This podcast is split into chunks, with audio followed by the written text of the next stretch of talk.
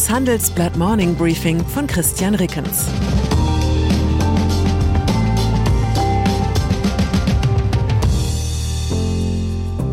Guten Morgen allerseits. Heute ist Dienstag, der 25. Oktober. Und das sind unsere Themen. Durchgesetzt. Das ist Großbritanniens neuer Premierminister. Aufgedeckt. So viel Huawei steckt in deutschen Mobilfunknetzen. Eingekauft. Chinas Griff nach der Elbmacht. Nach einer kurzen Unterbrechung geht es gleich weiter. Bleiben Sie dran.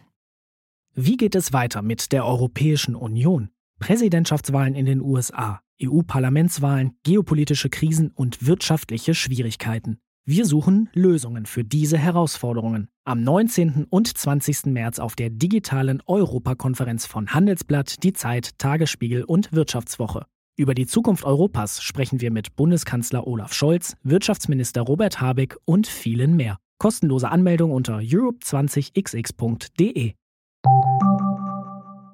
Rishi Sunak. Gern ergötzt man sich in Deutschland an dem Vorurteil, beim Vereinigten Königreich handle es sich um wenig mehr als einen maroden Flugzeugträger mit alkoholisierten Etenschnöseln auf der Kommandobrücke und nationalistischen Hooligans im Maschinenraum.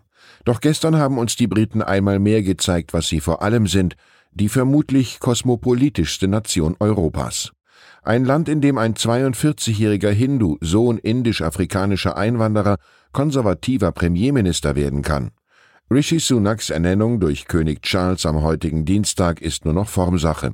In manch anderer Hinsicht entspricht Sunak durchaus dem Klischee des Tory-Premiers. Wie seine vier direkten Vorgängerinnen und Vorgänger hat er in Oxford studiert. Was Sie sonst noch über den Neuen in Downing Street 10 wissen sollten, zum Beispiel über seine steinreiche Frau, hat unser London-Korrespondent Thorsten Rieke in einem sehr lesenswerten Stück im Blatt zusammengetragen. Meine Prognose, in Deutschland wird es noch viele Jahre dauern, bis der erste Mensch mit Migrationshintergrund Bundeskanzlerin oder Bundeskanzler wird. Wenn Sie anhand eines konkreten Falls besser verstehen wollen, warum der soziale Aufstieg in Deutschland oft so steinig ist, meine Kollegin Kirsten Ludowig hat darüber mit Natalia Nepomniachtja ein eindringliches Podcast-Interview geführt. Die gebürtige Ukrainerin Nepomniachtja wuchs mit Hartz IV auf. Heute ist sie Beraterin bei EY. Huawei. Kurz vor der China-Reise von Bundeskanzler Olaf Scholz, SPD, droht neuer Ärger in den deutsch-chinesischen Beziehungen. Es geht um den Umgang mit dem chinesischen IT-Konzern Huawei. Dessen Bauteile sind trotz aller Warnungen weiterhin integraler Bestandteil deutscher Mobilfunknetze. Das haben Recherchen des Handelsblatts ergeben. Zwar haben die Netzbetreiber Telefonica und Vodafone bei ihren 5G-Kernnetzen auf Huawei-Komponenten verzichtet und die Deutsche Telekom nimmt die umstrittenen Teile derzeit aus ihrem Kernnetz heraus, Allerdings wird in den deutlich größeren Zugangsnetzen noch immer Huawei-Technik verwendet. Innenministerin Nancy Faeser will nun reagieren und verspricht dem Handelsblatt, die kritische Infrastruktur besser zu schützen. Costco. Ein anderes Stück kritische Infrastruktur dürfte demnächst stärker unter chinesische Kontrolle kommen. Die Bundesregierung hat sich am Montag im Streit um einen Einstieg des chinesischen Staatskonzerns Costco beim Hamburger Hafen auf einen Kompromiss geeinigt. Laut Informationen des Handelsblatts sollen sich die Chinesen nicht wie geplant mit 35 Prozent, sondern nur mit 24,9 Prozent an einem Containerterminal des Hafens beteiligen dürfen. Die Bundesregierung will so verhindern, dass der Staatskonzern eine Sperrminorität besitzt und Einfluss auf Entscheidungen der Betreibergesellschaft des Terminals ausüben kann. Zur Wahrheit gehört aber auch, Peking braucht gewiss keine Mini-Beteiligung am kleinsten der Hamburger Container-Terminals, um seinen Elbmachtstatus zu zementieren. Dazu reicht im Zweifel die Rolle als mit Abstand wichtigster Handelspartner. Im Hamburger Hafen stand Fracht von und nach China inklusive Hongkong im ersten Halbjahr 2022 für 29,5 Prozent des gesamten Containerumschlags. Die USA als zweitwichtigster Handelspartner sorgten für gerade mal 6,6 Prozent.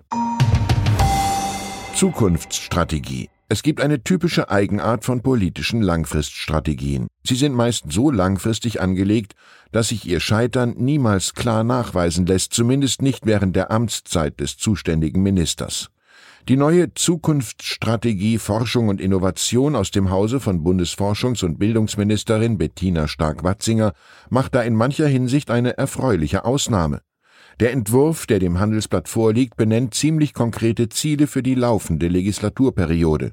Bis 2025 soll etwa eine Unternehmensgründung innerhalb von 24 Stunden möglich werden. Im Jahr 2020 dauerte das nach Daten der Weltbank noch acht Tage, und der Anteil der Akademiker, Techniker und Fachwirte unter den 30 bis 34-Jährigen in Deutschland soll von 50,5 um zwei Prozent steigen. In eigener Sache. In der Autoindustrie nennt man es Modellpflege. Chromleisten ersetzen schwarzes Plastik, das Navigationssystem bekommt eine bessere Benutzeroberfläche und der Motor mehr Durchzugskraft.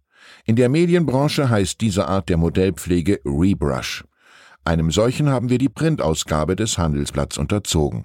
Falls Sie in den kommenden Tagen am Kiosk, in der Lufthansa-Lounge oder am besten natürlich im eigenen Briefkasten ein gedrucktes Handelsblatt in die Hände bekommen, schauen Sie doch einmal, wie Ihnen die Veränderungen gefallen. Und mailen Sie Ihre Meinung gerne an unseren Chefredakteur unter mattes.handelsblatt.com. Er hat mir glaubwürdig versichert, dass er sich darauf freut, von Ihnen zu lesen. Ich wünsche Ihnen einen Tag mit viel Chrom und wenig schwarzem Plastik. Herzliche Grüße, Ihr Christian Reckens. Das war das Handelsblatt Morning Briefing von Christian Reckens, gesprochen von Peter Hofmann. Die Welt steht vor gewaltigen Herausforderungen. Zum einen die Energiewende voranzutreiben und gleichzeitig den Klimawandel einzudämmen. Und auch der Energieträger Wasserstoff gewinnt weltweit immer mehr an Bedeutung. Doch wie geht es weiter? Erfahren Sie mehr auf dem Handelsblatt Wasserstoffgipfel 2024 am 12. und 13. Juni in Essen. Infos unter handelsblatt-wasserstoffgipfel.de. Mit dem Vorteilscode Wasserstoff 2024 erhalten Sie einen Rabatt von 15% auf die Tickets.